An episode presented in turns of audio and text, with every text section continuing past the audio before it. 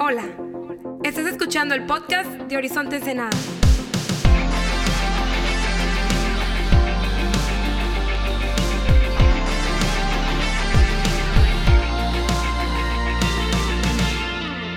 Hey, ¿Qué onda, Horizonte? ¿Cómo estamos?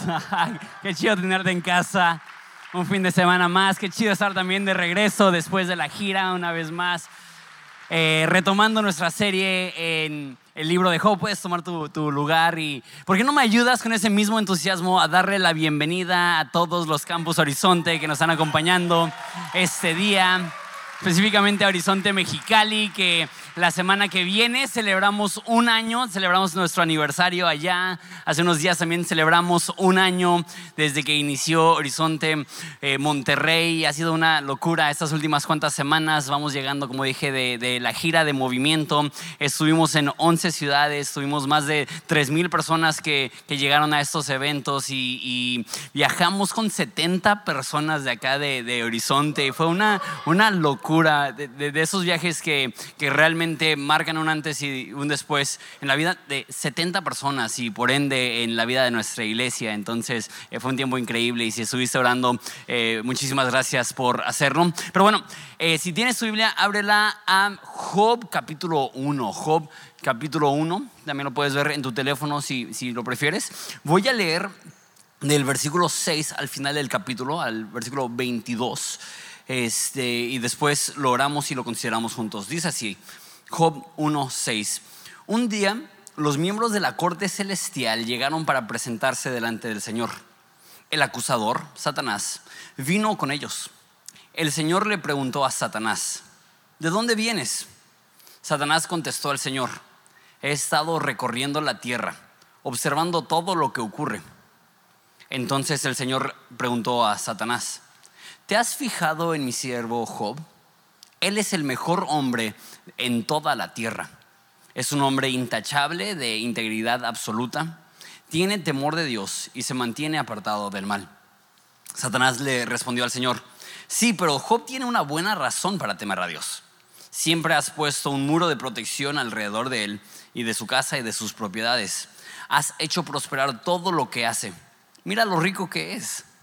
Así que extiende tu mano y quítale todo lo que tiene ten por seguro que te maldecirá en tu propia cara. Muy bien, puedes probarlo, dijo el Señor a Satanás. Haz lo que quieras con todo lo que posee, pero no le hagas ningún daño físico. Entonces Satanás salió de la presencia del Señor. Un día cuando los hijos y las hijas de Job celebraban en casa del hermano mayor, llegó un mensajero a casa de Job con las siguientes noticias. Sus bueyes estaban arando y sus burros comiendo a su lado. Y cuando los eh, sabeos nos asaltaron, robaron todos los animales, mataron a los trabajadores y yo soy el único que escapó para contárselo. Mientras este mensajero todavía hablaba, llegó otro con esa noticia. Cayó del cielo fuego de Dios y calcinó a las ovejas y todos los pastores. Yo soy el único que escapó para contárselo. Mientras este mensajero todavía hablaba, llegó un tercero con esta mala noticia. Tres bandas de saqueadores caldeos robaron sus camellos y mataron a los sirvientes. Yo soy el único que escapó para contárselo. No había terminado de hablar el tercer mensajero cuando llegó otro con esa noticia. Tus hijos e hijas estaban festejando en casa del hermano mayor. De pronto un fuerte viento del desierto llegó y azotó la casa por los cuatro costados y la casa se vino abajo con todo, y todos ellos murieron. Yo soy el único que escapó para contárselo. Job se levantó y rasgó sus vestidos en señal de dolor. Después se rasuró la cabeza y se postró en el suelo para adorar. Y dijo, desnudo salí del vientre de mi madre y desnudo estaré cuando me vaya. El Señor me dio lo que tenía y el Señor me lo ha quitado. Alabado sea el nombre del Señor. A pesar de todo, Job no pecó porque no culpó a Dios. Padre, te pido que nos hables en esta tarde. Es nuestro deseo tener un encuentro con Jesús. Es un deseo eh, luchar con algunas de las ideas quizá más comunes y más difíciles dentro del cristianismo, pero eh, sabemos que al observar esa historia hay muchas, muchos detalles que, que, van a venir a la luz y nos van a ayudar a darle sentido a algunas cosas que atravesamos. En nombre de Jesús. Amén. Ya les he dicho en esta serie que Job es el libro más antiguo. Es el primer libro escrito de la Biblia. Algunos creen que se escribió 600 años antes de que se escribió Génesis. Obviamente Génesis relata sucesos anteriores porque narra la creación, pero en cuanto a la fecha en la cual se escribió, Job es el libro más antiguo. Entonces cuando leemos Job tenemos que entender que realmente esto fue, esos fueron los primeros pensamientos y las primeras luchas y las primeras ideas que las personas escribieron acerca de Dios. Y lo mencioné en el primer mensaje que sí toda la Biblia es inspirada por Dios y creemos eso, pero también la Biblia es muy humana y cuando vemos esas historias nos revelan también no solamente el corazón de Dios, pero también el corazón de los autores de, de la Biblia. Se me hace curioso que el primer libro que se escribe se escribe en el contexto de responder esa pregunta o de luchar con esa pregunta. ¿Por qué cosas malas le suceden a buenas personas? Y es curioso que esta sigue siendo una pregunta común hoy en día. Tú puedes ir a cualquier lugar y la mayoría de personas que no creen en Dios, su primer argumento será, si Dios es tan bueno, ¿Por qué Dios permite que cosas malas le sucedan a buenas personas? Qué loco que ese argumento no tiene ni 100 años ni 1000 años. Este argumento tiene su primer diálogo, su primer registro hace 4000 años cuando se escribe el libro de Job. Y esa es una pregunta tan común y tan complicada. Eh, tengo una amiga que no es cristiana, que su hermano murió de 20 años. Y ella me dijo, Quisiera ir a Horizonte, pero no puedo creer en un Dios que me quitaría a mi hermano. Qué fuerte, ¿no? Eso, ya lo hace mucho más real que cómo puede un Dios intangible dejar que algo malo, intangible, suceda a cosas buenas, intangible. Esto es, no puedo creer en un Dios que me quitó a mi hermano. Y mi reacción así en el momento fue, Dios no te lo quitó, y su respuesta a, eso que dije fue, fue, me sacudió. Dijo, como si fuera cristiano, como si entendiera el, el lingo, el léxico cristiano. Yo le dije, Dios no te lo quitó. Y ella me dijo, entonces, ¿por qué lo permitió? Y en ese momento, ¿qué le dices? En ese momento, ¿qué le dices a una persona que está procesando la muerte de su hermano de 20 años? Y obviamente yo le dije, Dios no te lo quitó, pero recae al mismo lugar. Ok, si Dios es todopoderoso, entonces quizá Él no lo hizo, pero Él lo permitió. ¿Y sabes qué es lo frustrante? Esta es la pregunta que Job provoca. ¿Cómo puede algo tan malo como la pérdida de todos sus hijos, la pérdida de todos sus bienes, la pérdida de, de todos sus trabajadores en un día, cómo puede algo tan malo suceder? ¿Cómo Dios puede permitir esto? Y lo frustrante de Job es que esta es la pregunta que provoca, pero no, no la responde. Pero ¿sabes qué? Creo que es injusto decirle a las personas, no puedes preguntar por qué. No puedes preguntar por qué Dios lo permitió. No puedes preguntar por qué las cosas malas le suceden a personas buenas. No puedes preguntar por qué hay tanta maldad en este mundo. No es justo. No es justo decirle a una persona que está luchando con Dios, no puedes preguntar por qué. Ese es el problema. Cuando preguntas por qué, cuando buscas el por qué, muchas veces no obtendrás una respuesta.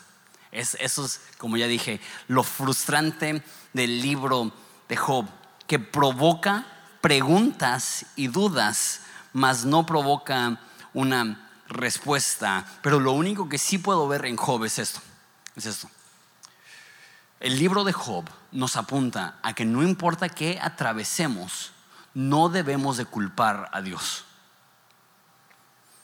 Y sé que eso no es fácil decirlo, porque esta muchacha que perdió a su hermano, lo más normal sería culpar a Dios.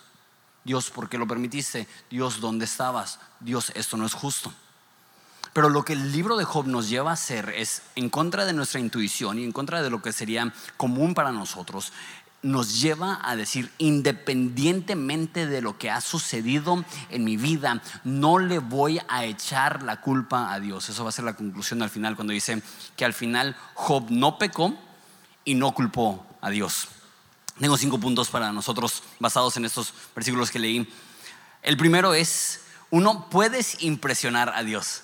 Me encanta cómo empieza esa historia que este, muy místico, ¿no? muy extraño, que está la corte divina en el cielo y se presentan los ángeles y se presenta Satanás delante de, de Dios. Y Dios le dice a sus ángeles y a Satanás, ya, específicamente le dice a Satanás, ¿ya viste a mi siervo Job? Es el mejor hombre de toda la tierra, es un hombre intachable, es un hombre íntegro, es un hombre temeroso de Dios. Amo eso. Amo que Dios presume a un humano. Amo que es posible impresionar a Dios. ¿Sabes? Hay muchas motivaciones para, para hacer las cosas bien. Hay muchas motivaciones para vivir una vida íntegra. Hay muchas eh, motivaciones para, para vivir de tal modo que agradas a Dios. Pero a mí se me hace tan loco pensar que tenemos un Dios que está en el cielo hablando con los ángeles y sus temas de conversación son como tú y yo estamos viviendo. Sus temas de conversación son, ya viste a mi hijo, ya viste a mi hija, ya viste su lealtad, ya viste su amor, ya viste su cariño, no sé tú. A mí me vuela la cabeza el hecho que Dios está tan pendiente de lo que ocurre en este mundo que el chisme celestial es contarle a los ángeles lo que tú y yo estamos viviendo. Me encanta eso. Mi oración, y, quizá, quizá jamás lo alcance, quizá jamás lleguen a mencionarme en el cielo pero mi oración es, esa. Es qué, qué increíble sería que un día Dios le pueda decir a sus ángeles, ¿ya viste lo que hizo Jonathan? ¿Ya viste la lealtad que, que, tiene Jonathan? ¿Ya viste la entrega que tiene Jonathan? ¿Ya viste la integridad que tiene Jonathan? ¿Ya viste el deseo de hacer las cosas bien que tiene Jonathan? Una vez más, no sé, somos 7 mil millones de personas en el mundo y no sé, no sé si me va a tocar ese día. Pero se me hace tan chido que la primera historia jamás escrita es Dios presumiendo a uno de sus siervos. E, es Dios reconociendo el esfuerzo de uno de sus siervos. Y sabes, quizá no nos toque que Dios nos mencione, quizás sí, quién sabe, la eternidad es mucho tiempo y quizás sí nos mencionará en algún momento. Pero me fascina la idea de que Dios está viendo y Dios está celebrando y Dios está reconociendo. Y quizá nadie más reconoce tu esfuerzo, y quizá nadie más vio tu integridad en ese momento y quizá nadie más reconoció tu esfuerzo por hacer las cosas bien, pero Dios sí lo reconoce. Y quizá nadie aquí te presume en esa tierra y nadie aquí te aplaude en esa tierra y quizá nadie aquí te está reconociendo en esa tierra, pero ¿sabes qué? Quizá en el cielo te están aplaudiendo y tú ni en cuenta porque tú simplemente estás sirviendo a Dios y no al hombre, ya estás sirviendo a los ojos de Dios y no a los ojos de las demás personas. Y me encanta que tus sacrificios y tu integridad no pasa desapercibido. Dios lo reconoce. Está en el cielo y está presumiendo a, a Job, presumiendo se dice eh, en, Crónicas que los ojos de Dios se pasean por todo el mundo para mostrarse poderoso a favor de aquellos que son fiel a Él. Me encanta esto. Los ojos del Señor se están paseando por todo el mundo para ver, ok, quién está siendo leal, a quién voy a bendecir, a quién voy a respaldar. Me encanta que Dios esté al pendiente de eso. Pero no solamente Dios está pendiente de lo que sucede en este mundo. Punto número dos. Satanás te tiene en la mira, qué intenso. A veces cuando escribo unos puntos no me doy cuenta de, cuenta de lo intenso que suena. Pero ahí te va. Bienvenido a Horizonte, puros temas tranquilos. Satanás te tiene en la mira. No solamente los ojos de Dios están recorriendo la tierra para celebrar a aquellas personas que están viviendo en, en, integridad, sino que el capítulo 9 nos dice que Satanás le respondió a Dios cuando le dijo, ¿ya viste a mi siervo Job? Satanás dice, sí, que Satanás ya lo había notado, Jesús ya lo había, perdón, Satanás ya lo había reconocido, inclusive cuando llega ante la corte divina, ya llega con una estrategia lista de cómo va a desviar a Job de su adoración, de cómo va a desviar a Job de su integridad. No solamente Dios nota tu integridad, no solamente Dios nota tu amor por Él, no solamente Dios nota tu desempeño, también el diablo te ve. Ahora, unas cuantas cosas aquí. Este, esa es la primera mención de Satanás en, Job y una vez más de manera cronológica, porque es el primer escrito, también es la primera mención de, Satanás. Satanás, la palabra Satanás o el Satán, literal significa la oposición. Entonces es, muy básico en hebreo, lo que hubieras leído es, eh, está Dios en el cielo y llega la oposición. Llega si, Dios es lo, bueno y lo hermoso y celebrando, llega lo contrario a eso, llega lo opuesto a eso. Y sé que esto es súper básico y sencillo, pero la Biblia, tanto en Génesis como en Job, no presenta maldad hasta que el diablo entra en escena. Y como dije, sé que esto suena demasiado básico y quizás hasta un poco infantil, pero lo que la Biblia presenta como el autor del mal es Satanás, es la oposición. Lo que la Biblia presenta, y una vez más, sé que suena demasiado básico, pero es que Dios es el creador de lo bueno y Satanás es el creador de lo malo. Que Dios es quien provoca paz y armonía y amor y Satanás es quien quiere destruir esa paz, destruir esa armonía y destruir ese, ese amor. Y es precisamente lo que él quiere hacer en esta historia, es destruir a, Job.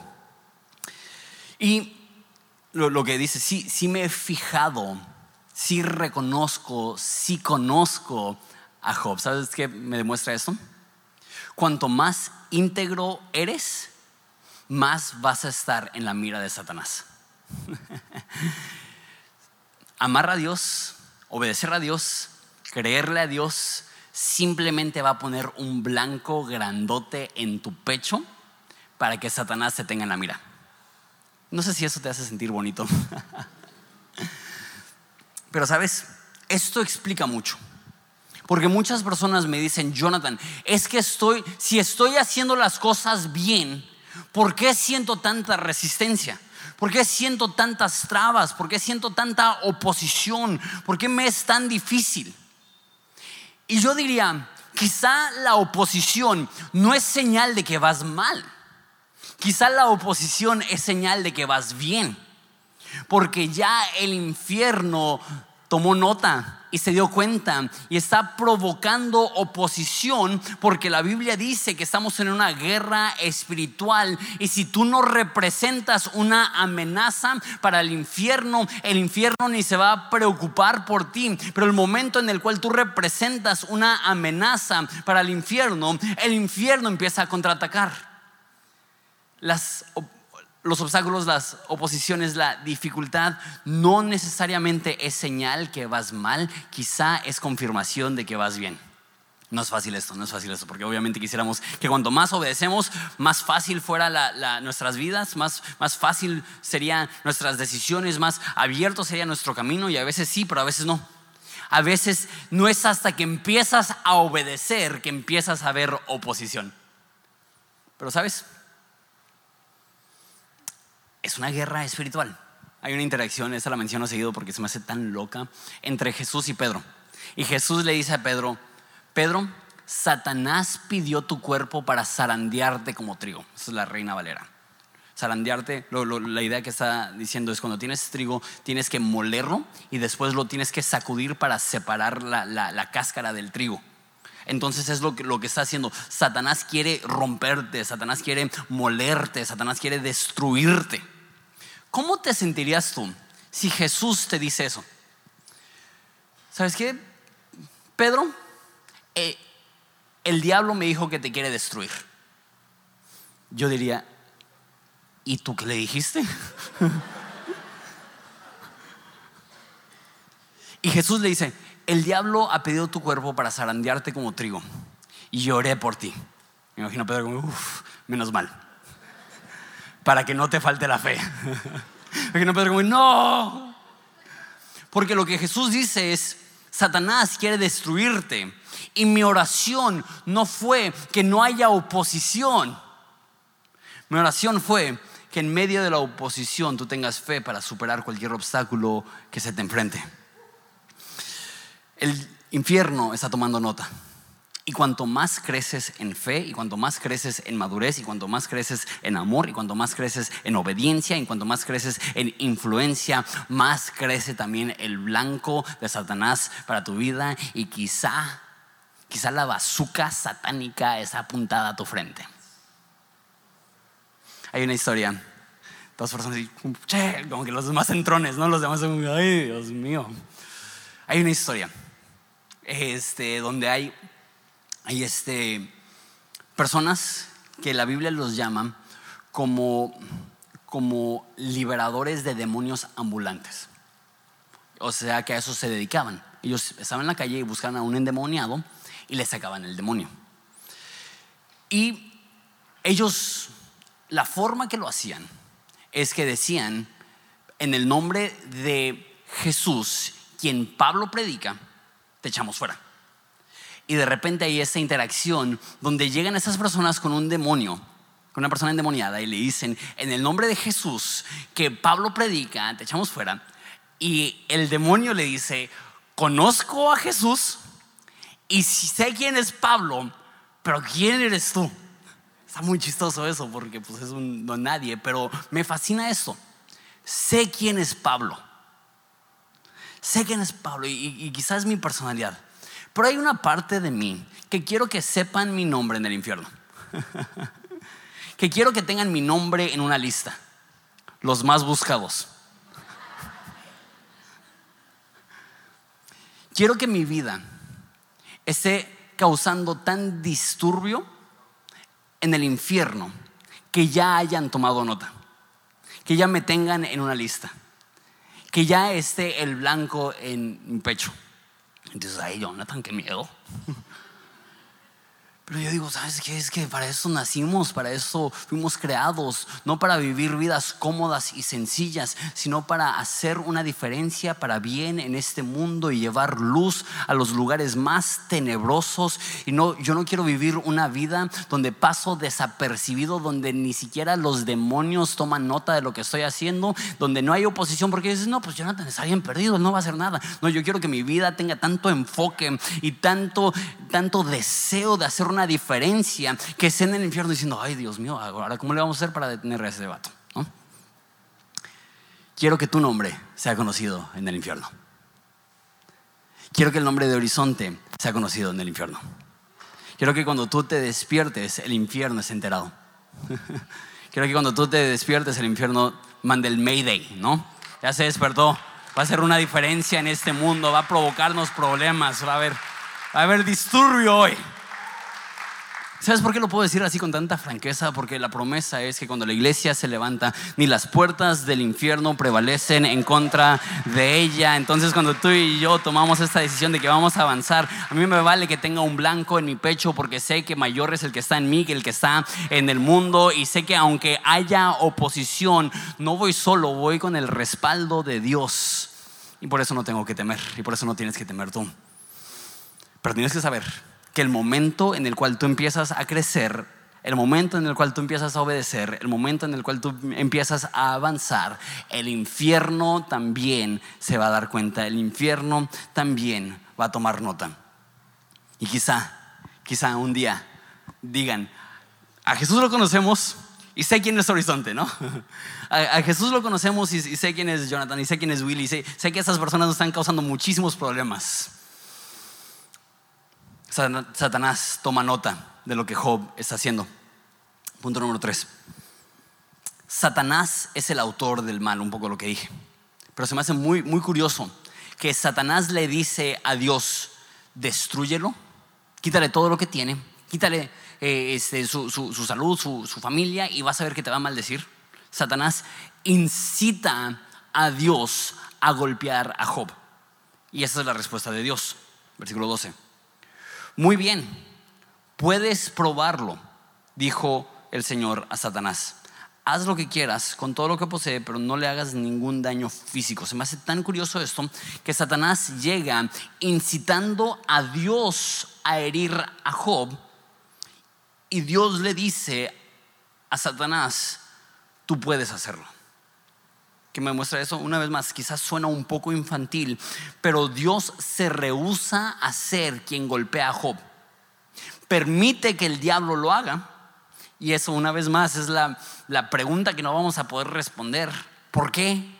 ¿Por qué no nada más decirle al diablo, yo sé todas las cosas? Yo sé que Él es fiel, yo sé que Él es leal, yo sé que Él es íntegro. No tienes por qué quitarle todas las cosas. No, sé por qué la historia de Job no es un capítulo nada más Dios diciéndole a Satanás que no. Dios le dice a Satanás, yo no lo voy a hacer, yo no lo voy a golpear, yo no lo voy a herir, pero si quieres hacerlo tú, hazlo. Una vez más, lo que me demuestra esto aquí es que Dios no lo hizo. Y sé que tu mente luego, luego quiere decir, pero lo permitió. Esa es la lucha de Job. Que hasta el final del libro, cuando tienen esa interacción, Job y Dios, Dios no le dice, yo no lo hice. Dios no le dice, fue el diablo. Dios le dice, yo soy Dios y tú no. ¿Quieres tener el universo a tu cargo un día? ¿Quieres ver lo que se siente? ¿Tú te crees capaz? Y tienen esa interacción como papá enojado con hijo, así como que todo súper intenso. Pero no le da explicaciones y no le da razones. Y esa es una de las cosas más complicadas de lo que creemos como cristianos. Tenemos que estar dispuestos a ver la maldad y decir, Dios no lo hizo. Así de fácil. Dios no lo hizo. Esa persona que te hirió, Dios no lo hizo. Ese trabajo que te despidieron injustamente, Dios no lo hizo. Esa enfermedad que te dio, Dios no lo hizo. Y sé que luego, luego te vas a, pero Dios lo permitió. Ok, sí, pero Dios no lo hizo. Dios no lo hizo. Y es tan difícil creer esto, porque luego, luego queremos reclamarle a Dios. Y sabes, lo que le dije a esta muchachita que perdió a su hermano, es cierto. Dios no lo hizo. Dios no lo hizo. Sabes, quieres reclamarle a Dios, pero no le reclames a Dios. La Biblia nos presenta que Dios es el autor del bien y Satanás es el autor del mal. La Biblia dice en primera de Juan que Dios es luz y en él no hay tinieblas. Dios es incapaz de hacer algo malévolo Dios es incapaz de hacer algo malo, Dios es incapaz de hacer algo injusto. Entonces cuando sucede algo injusto, cuando sucede algo malévolo, quien se debe de culpar es Satanás. Déjalo de esa forma. Aquello que te sucedió, que fue malo, no culpes a Dios. Échale la culpa al diablo. Sé que escucha raro eso, porque es más fácil culpar a Dios es más fácil decir, Dios, ¿por qué hiciste esto? Pero la Biblia presenta otra alternativa, que es que este mundo se ha roto, en este mundo hay fuerzas malignas y malévolas, en este mundo hay un príncipe que desea tu mal, hay un príncipe que es real, que está buscando destruir. No dirijas tu frustración hacia Dios, dirige tu frustración hacia el diablo. Él es el culpable. Échale la culpa a Él. Punto número cuatro. Está bien estar mal. Pasa para Job lo que ninguno de nosotros nos podemos imaginar, el dolor. He atravesado con amigos cercanos la pérdida de un, de un hijo y es lo más doloroso que yo he alcanzado a percibir. Ahora perder a tus 12 hijos de una y aparte de eso, sé que, estoy seguro que mucho menos doloroso, pero también influye perder sus trabajadores, perder sus propiedades, perder sus bienes, perder su, su, patrimonio, todo perderlo en un segundo. ¿Cuál es la reacción de Job? Versículo 20.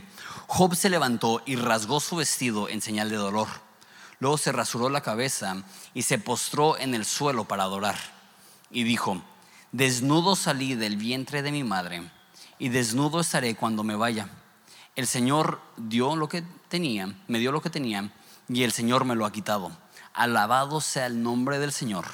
Y a pesar de todo, Job no pecó. Ahorita leo el resto del versículo, pero nada más quiero llegar así. Job no pecó. Job no pecó, pero lloró. Job no pecó, pero se echó al suelo. Job no pecó y a lo que alcanzo a leer parece como una crisis de ansiedad.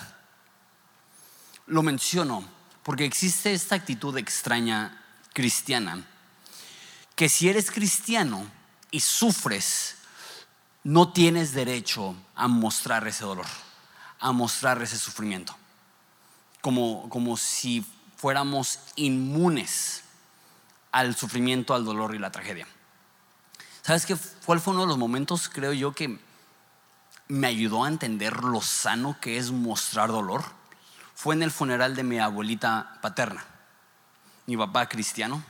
Y la verdad es que Horizonte en ese entonces, cuando falleció hace 12 años, era una iglesia mucho más conservadora y mucha más como que esta idea de, de ideas religiosas que, que ya están saliendo, ¿no? Ya, ya, ya, no son tan comunes, pero en ese entonces, literal, el, el sentimiento era, si tienes fe, no vas a estar triste.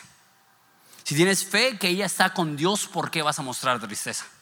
No, si tienes fe de que un día vas a estar con ella otra vez, ¿por qué mostrar sufrimiento? Y escuchar los llantos a gritos de mi papá abrazando el ataúd, para mí fue como que yo tenía 17 años, creo, 18 años. Para mí fue como que, no manches, no lo esperaba. Yo, yo esperaba ver a mi papá serio, yo esperaba ver a mi papá fuerte y vi a un hombre roto y vi a un hombre de luto. Y dije, está bien, está bien que tú que expreses proporcionalmente el dolor que estás viviendo. Si estás viviendo algo realmente trágico, está bien que te despedace. Está bien que sientas ese dolor, está bien que sientas ese sufrimiento. Job se rapa la cabeza, se rasga las vestiduras, se echa al piso. ¿Por qué? Porque lo ameritaba. No todo lo amerita. Si se muere tu pez beta y te rapas la cabeza, probablemente está un poco desproporcional eso. Y hay personas que sí son dramáticas. Hay personas que se les murió el hámster y tres años después siguen en terapias como que intentando procesar esa pérdida.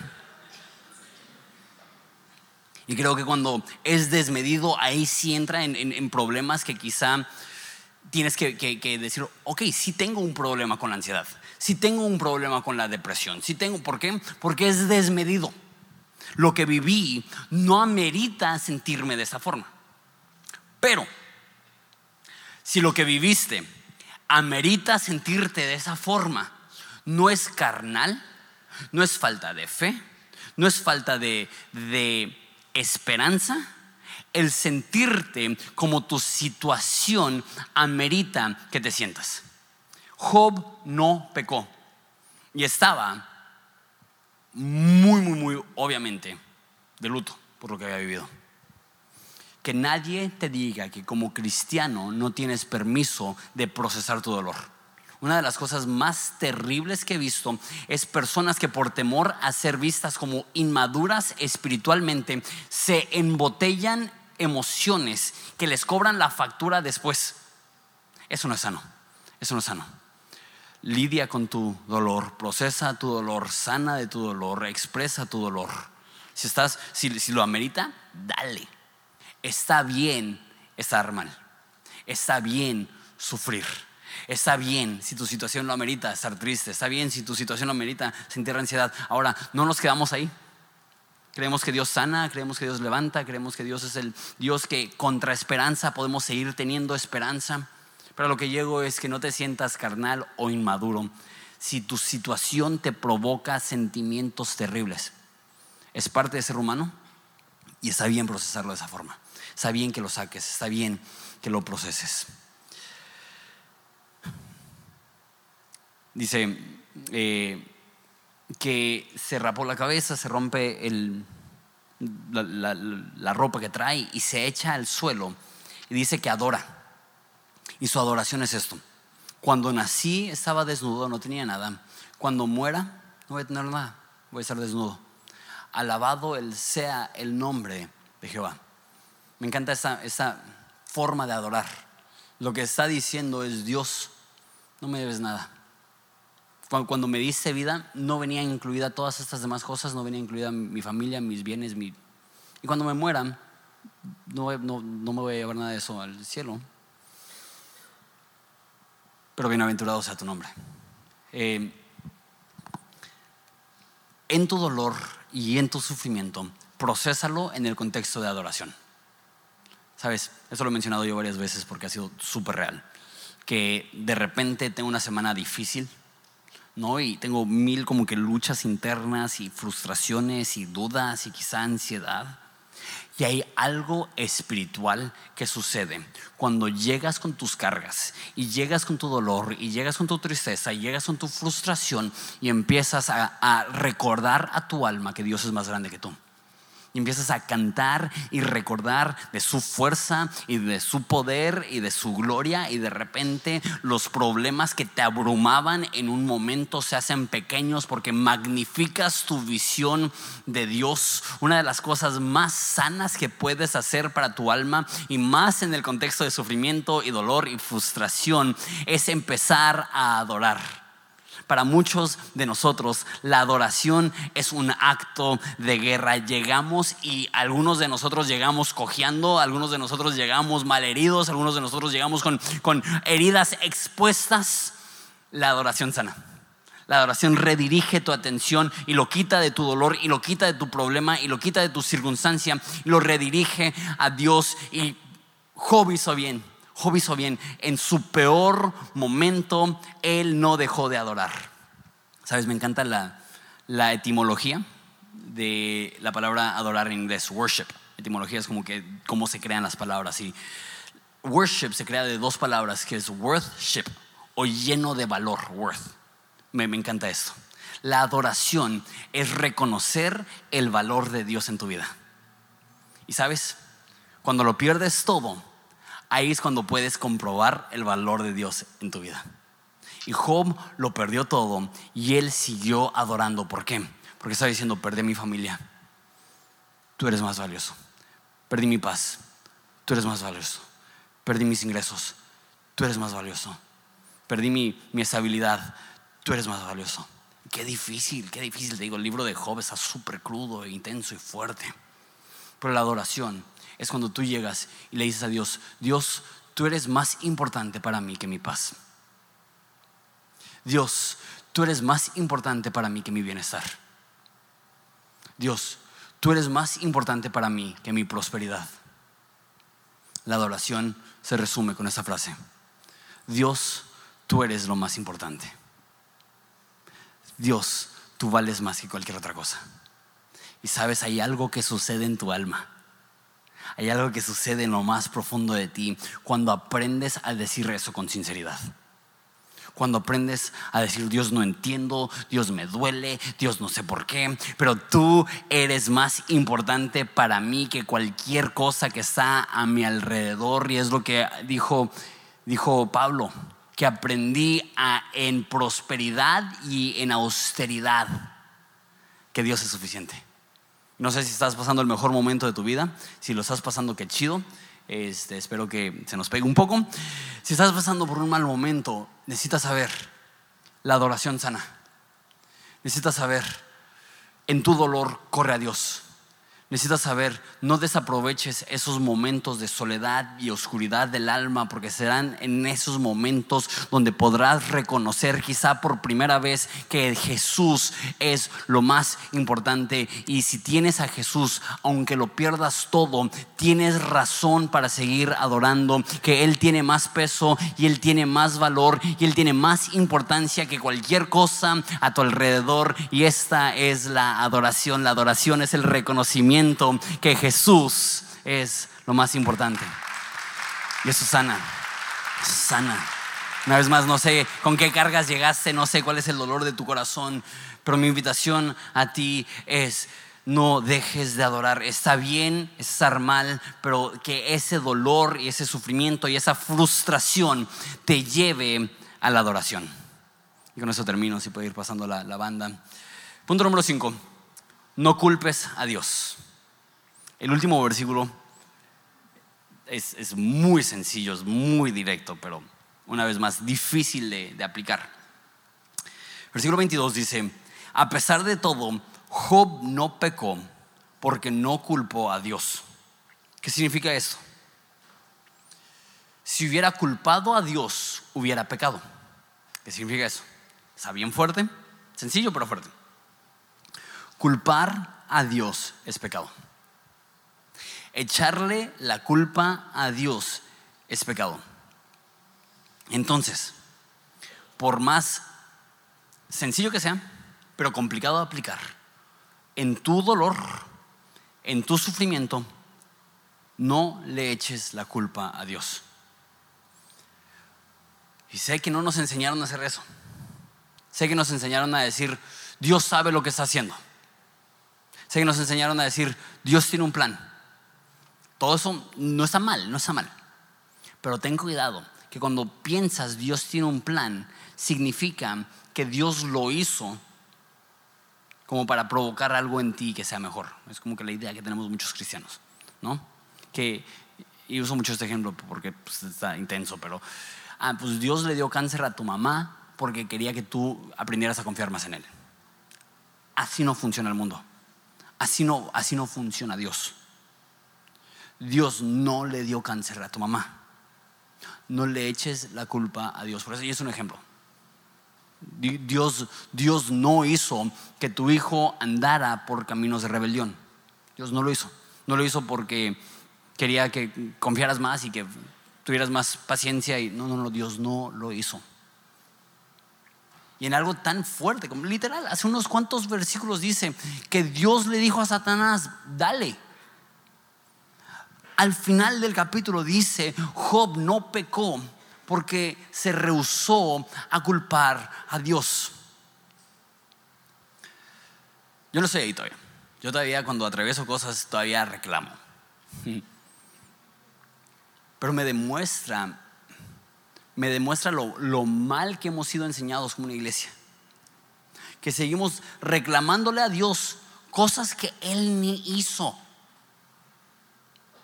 Y Dios está en el cielo diciendo, ¿qué no te he dicho de mil formas que yo soy el autor de luz y no de tinieblas?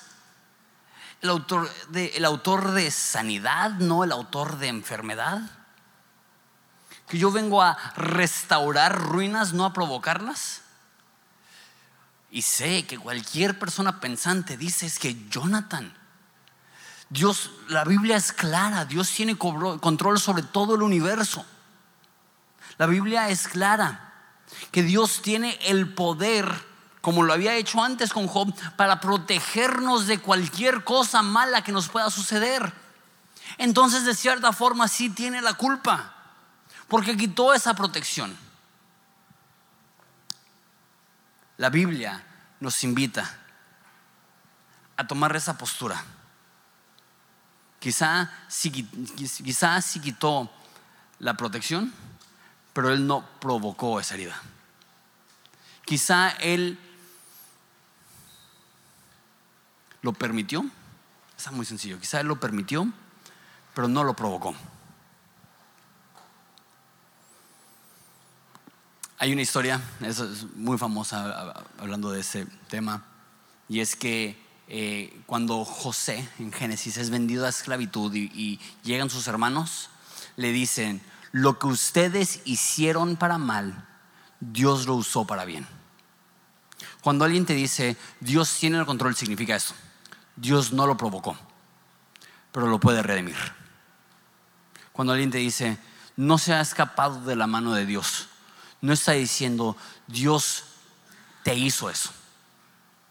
Lo que está diciendo es que a pesar de lo que te hicieron, a pesar de lo que viviste, a pesar de cómo quizá tú por tus malas decisiones o oposición demoníaca o simplemente el hecho que vivimos en un mundo caído, todas estas cosas que te sucedieron no las hizo Dios, pero las puede utilizar. Y una vez más, e, e, es, frustrante el libro de Job, es frustrante enseñarlo, porque, porque no nos da conclusiones. Nadie aquí escucha eso y dice, ay, pues menos mal, o sea, todos quisiéramos una prevención, todos quisiéramos esa protección, todos quisiéramos que Dios no permitiera que hubiéramos atravesado eso. Pero aprendamos, aprendamos a creer la Biblia lo suficiente para decir, Dios no tiene la culpa. Dios está a mi favor y no a mi contra. Dios es el autor de salvación y no de perdición. Dios es el autor de paz y no de confusión. Dios es el autor de sanidad y no de enfermedad. Y aprender a, confiar y decir, no lo entiendo, no sé por qué, no sé por qué Dios lo permitió, pero ¿sabes qué es lo que sí sé? ¿Y sabes qué es lo que sí voy a creer? Dios no lo hizo. Dios no tiene la culpa. Job no pecó porque se rehusó a culpar a Dios. Y en vez de culpar a Dios, adoró. Qué fuerte, qué ejemplo. Tú y yo no hemos atravesado ni una milésima de lo que Job atravesó. Y luego, luego culpamos a Dios y luego, luego dejamos de adorar. Y Job, atravesando lo que atravesó, dijo, no le voy a echar la culpa a Dios y voy a seguir adorando. Porque quizá es en el contexto de adoración que voy a poder sanar de ese dolor. Y quizá nadie tiene sentido. Y quizá no voy a tener respuestas. Y, Job no recibe respuestas. Pero no dejó de adorar. Porque Dios no tiene la culpa. Pero sí tiene el control. Punto. Y así. Y quisiera, perdón, y quisiera que hubiera una forma más completa de describir el por qué y darte una lista de, mira, eso, es lo que está sucediendo. Job no presenta eso. Job presenta esto. Dios no tiene la culpa. Dios está contigo. Sigue adorando. ¿Te parece si nos ponemos de pie y oramos?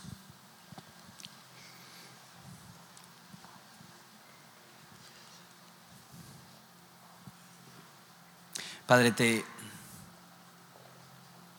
te doy gracias aún por conceptos que suenan inconclusos. Pero lo que sí, lo que sí sé es que necesitamos esto. Necesitamos la valentía para creer este principio sencillo. Que tú no eres el autor de la maldad, tú eres el autor del bien. Que tú no eres autor de tinieblas, tú eres autor de luz que tú no eres el autor de confusión, que eres el autor de paz. Entonces cuando hay confusión y cuando hay tinieblas y cuando hay maldad, no podemos apuntar el dedo a ti y decir, ¿cómo pudiste? Cuando tú lo único que quieres hacer es restaurar. Cuando tú lo único que quieres hacer es sanar. Cuando tú lo único que quieres hacer es reconstruir. Entonces, ayúdanos a en vez de reclamar, empezar a refugiarnos en nosotros, en ti. En vez de apuntar el dedo para culparte, que te veamos con los brazos abiertos, listos para recibirnos y consolarnos aún en medio de nuestro dolor. Y Padre, te pido por cualquier persona que tiene estas preguntas, y su pregunta quizá es, Dios, ¿cómo pudiste? Que les respondas y les digas, hijo, no lo hice, pero aquí estoy. Te amo. Estoy contigo. Te voy a sanar. Vamos a salir de esta juntos. Que esa sea la actitud que nosotros tomamos hacia Dios, hacia lo divino, hacia el sufrimiento. Que Dios nos está acompañando en cada paso del proceso. Está a nuestro favor. En nombre de Jesús. Amén. Vamos a adorar a Dios juntos.